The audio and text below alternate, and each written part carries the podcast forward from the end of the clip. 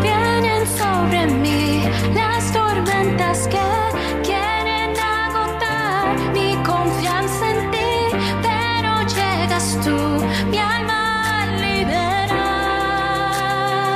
Se llama Elizabeth Sánchez y su historia es eh, realmente cinematográfica. Ella es hija de dos brillantes académicos matemáticos.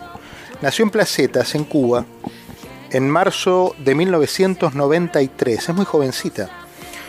Un apagón hospitalario al momento del parto le provocó tres paros cardíacos.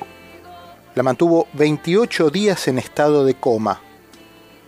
Imagínese el escenario. Es ella, es la que está cantando. Es a la que tenemos que darle gracias a Dios por tenerla entre nosotros tan bien, tan fuerte, tan sólida.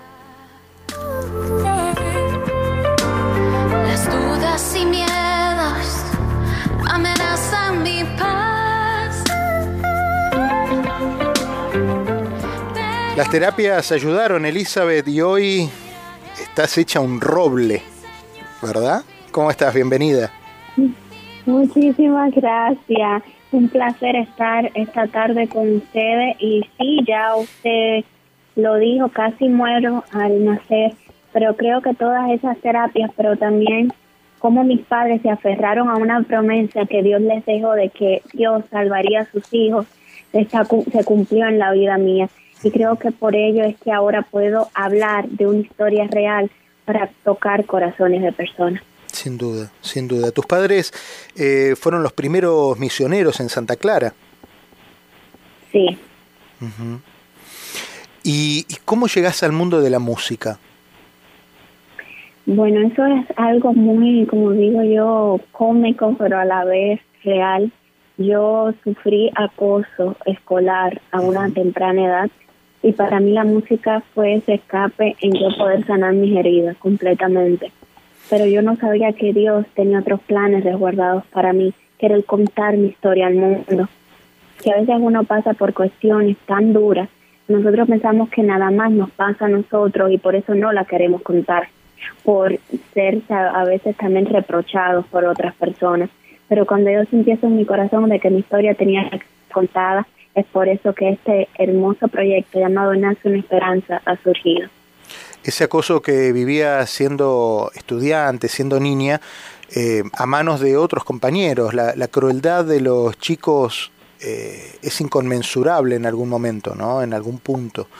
Eh, lo que empieza a lo mejor como un chiste o como una, co- co- como una cargada al- al- a lo diferente, a lo que rompe con lo que ellos habitualmente conocen, termina siendo una, una actitud muy cruel para, para los mismos compañeros que tienen la misma edad del- del- de la persona que los acosa, ¿no?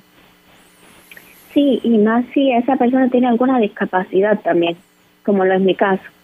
Claro. Eh, para mí no fue nada más el acoso, sino una discapacidad que tengo en las matemáticas, porque eso fue todo, creo que toda mi historia está cuadrada como para también ser algo de esperanza, no nada más para mí, sino para otras personas, pero también yo sé que mi discapacidad fue por el momento en el cual yo nací, porque en el momento que yo nací se fue la corriente en el hospital.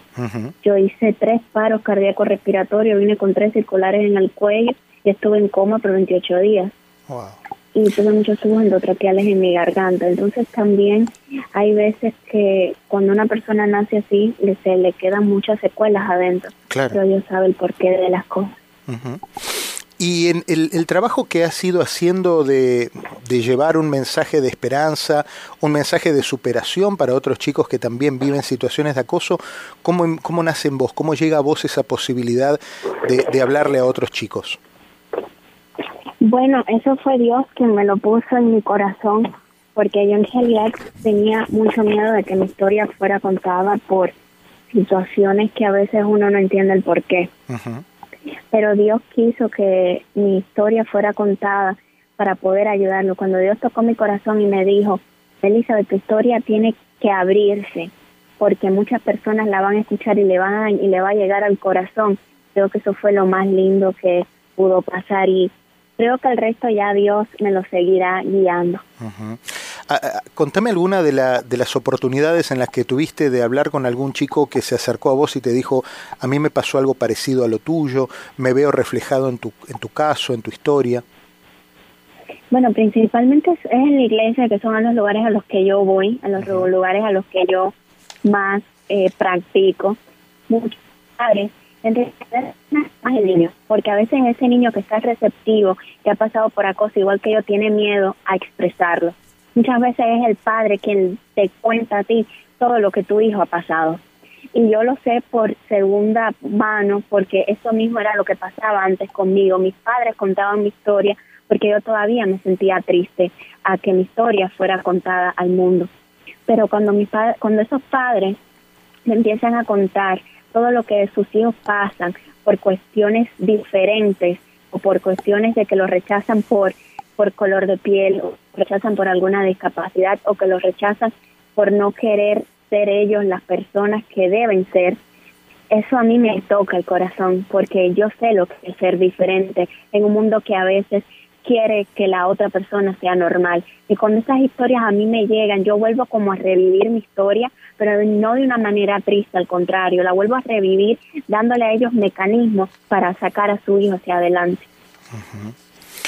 Eh, vos decís que la música fue tu refugio y, toda esa adversidad, toda esa oscuridad que vos sentías, que vivías, que estabas pasando, la, trocaste por luz eh, refugiada en la música. ¿Cómo llega la música a vos? Bueno, la música llega a mí cuando yo tenía tres años y medio de edad, iba a entrar casi a los cuatro, y la música llegó para poder sanar mis heridas. Yo nada más le voy a ser franca, yo quería cantar para yo poder ser sanada, porque mis padres no se enteraron de mi acoso hasta que yo entré a la edad de la adolescencia. Así que se puede dar cuenta cuánto tiempo yo estuve callada. Y no se enteraron por mí, se enteraron por una psicóloga. Pero la música fue para mí como ese escape que yo tuve a todos los no, que el mundo mismo a mí me decía que yo no iba a poder lograr. Pero la música me lo transforma en un gran sí, porque yo sabía que ese era el llamado por el cual Dios me había encomendado. Es común la indiferencia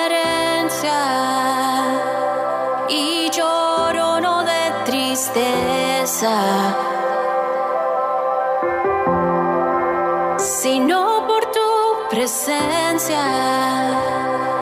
porque me llena de tu amor.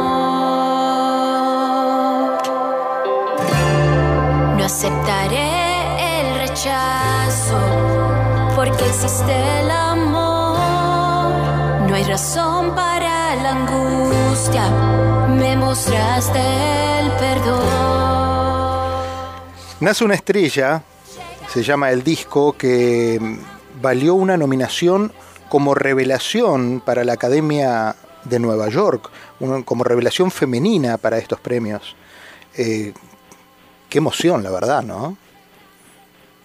Sí, eh, fue una gran emoción. En realidad yo gané a Mejor Álbum del Año. Ah, ok. Revelación Femenina es otro premio que voy a tomar en Orlando próximamente. Pero aquí gané Álbum del Año. Para mí eso fue una bendición porque yo siempre quise ser reconocida por algo siempre quise tener el prestigio de alguien por, por mi reconocimiento y por mi trabajo. Porque muchas personas que no pasan acoso como el cual yo pasé, no entienden las sus, cómo esa persona a veces se siente al no ser reconocida y cómo a veces empieza como a sentirse mal por cuestiones de no ser aceptada. Pero cuando yo vi y noté que fui reconocida por ellos y que este triunfo ya Dios me lo tenía reservado desde hacía mucho tiempo, es por el cual estoy muy agradecida. Primero a Dios y después a cada persona que tuvo un tiempo para votar por mí. Muchos de los, de los tratamientos de recuperación, eh, tratamientos médicos que vos recibiste durante tus padecimientos de salud, fueron precisamente en la garganta vos tenías, eh, tu, garganta ha, sufrido la embestida de, muchos tratamientos a veces invasivos y aún así eh, hoy tenés un, registro fabuloso y una claridad en tu, en tu decir y en tu, en tu caudal de voz envidiable. Muchas gracias. Creo que eso fue Dios quien me la cuidó. Yo tuve muchos tubos endotraqueales en mi garganta, pero yo creo que esos tubos no traspasaron en realidad mi garganta porque Dios me los cubrió con su sangre. Y sí, a veces muchas personas se quedan anonadadas por cómo es mi historia, pero me alegra porque pueden ver el milagro de Dios para cada uno de nosotros. ¿Cuántos años hace que están aquí en Miami? Nosotros estamos aquí en Miami, ya vamos para 15 años. ¿Y cómo, cómo, es, tu pues, vida? ¿Cómo, ¿Cómo es tu vida diaria? ¿Tu día a día? ¿Dónde lo, dónde lo haces? ¿Estudias? ¿Trabajás? ¿Qué haces? Bueno, yo estoy ahora en una gira de medios por aquí, por eh, Miami, gracias a Erwin, que fue el que nos puso también esta linda entrevista. Gracias a él estoy en esta gira tan hermosa que ha sido para mí algo que siempre voy a recordar y estoy también con mis giras por iglesias y mis giras también por canales cristianos, por eh, canales cristianos que también hablan español. Pero yo a donde Dios dirija mis pasos, allí iré y estoy en estos momentos muy agradecida a Erwin por todo ese trabajo tan lindo que está haciendo con nosotros. Fantástico, fantástico. Vamos a escuchar más de la música de Elizabeth Sánchez.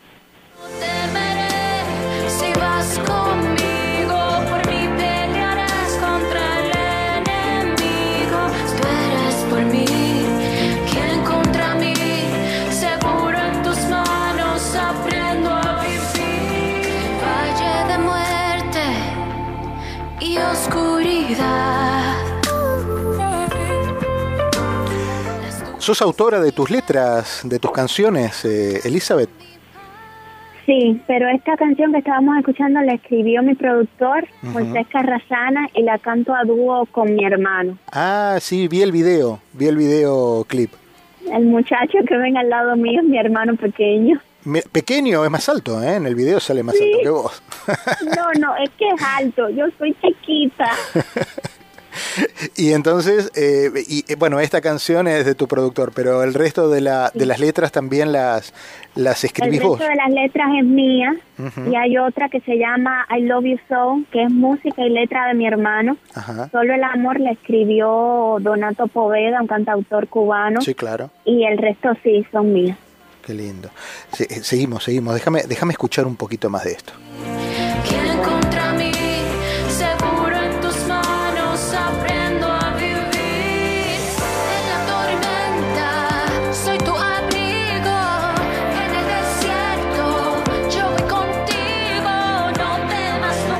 Imagino que hay gente escuchando la radio, que están escuchando Caracol 1260, que están escuchando la FM también, que en FM se debe escuchar muchísimo mejor la música de Elizabeth Sánchez, y que dice, ¿cómo puedo hablar con ella? ¿Dónde la puedo seguir? Vos tenés toda una batería también de Instagram, de Twitter, tenés club de fans ya. Todavía club de fans no tengo. Lo abrimos hoy, ¿eh? Lo abrimos hoy mismo, con Erwin Pérez lo abrimos. Gracias. Eh, yo, yo estoy muy feliz. Le voy a ser franca antes de decir mis redes sociales, porque soy una persona que me gusta mucho agradecer. eh, yo primero le agradezco a usted por abrirme las puertas hoy. No, por favor. Y querer conocer mi historia, tratarme con este cariño y este respeto tan lindo. Quiero agradecer a cada persona que escuchó mi historia por primera vez, espero que le haya llegado lo más profundo de su corazón. Quiero agradecer por todo el apoyo que he tenido, porque en realidad yo acabo de salir. Este CD salió en el 2020, en plena pandemia, y yo nunca pensé, se lo juro así, yo nunca pensé que iban a obtener mi música con tanto cariño. Y que gracias. Y me pueden encontrar como Elizabeth Sánchez Music en todas mis redes sociales. Mi página web es elizabethsanchezmusic.com y en Spotify me encuentran como Elizabeth Sánchez Nace una Esperanza. Qué lindo. Bueno, ya con Spotify propio, Elizabeth Sánchez. Elizabeth, un privilegio conocerte. Te mando un beso muy grande. El privilegio es mío. y un cariño enorme y nos vamos con tu música, escrita por tu hermano, cantada y vivida por ustedes y por toda la familia. Eh, Dios los bendiga y un beso grande en esta tarde. Un besito a todos por allá y aquí me tienen para lo que necesiten. Dios los bendiga. Hasta cada momento.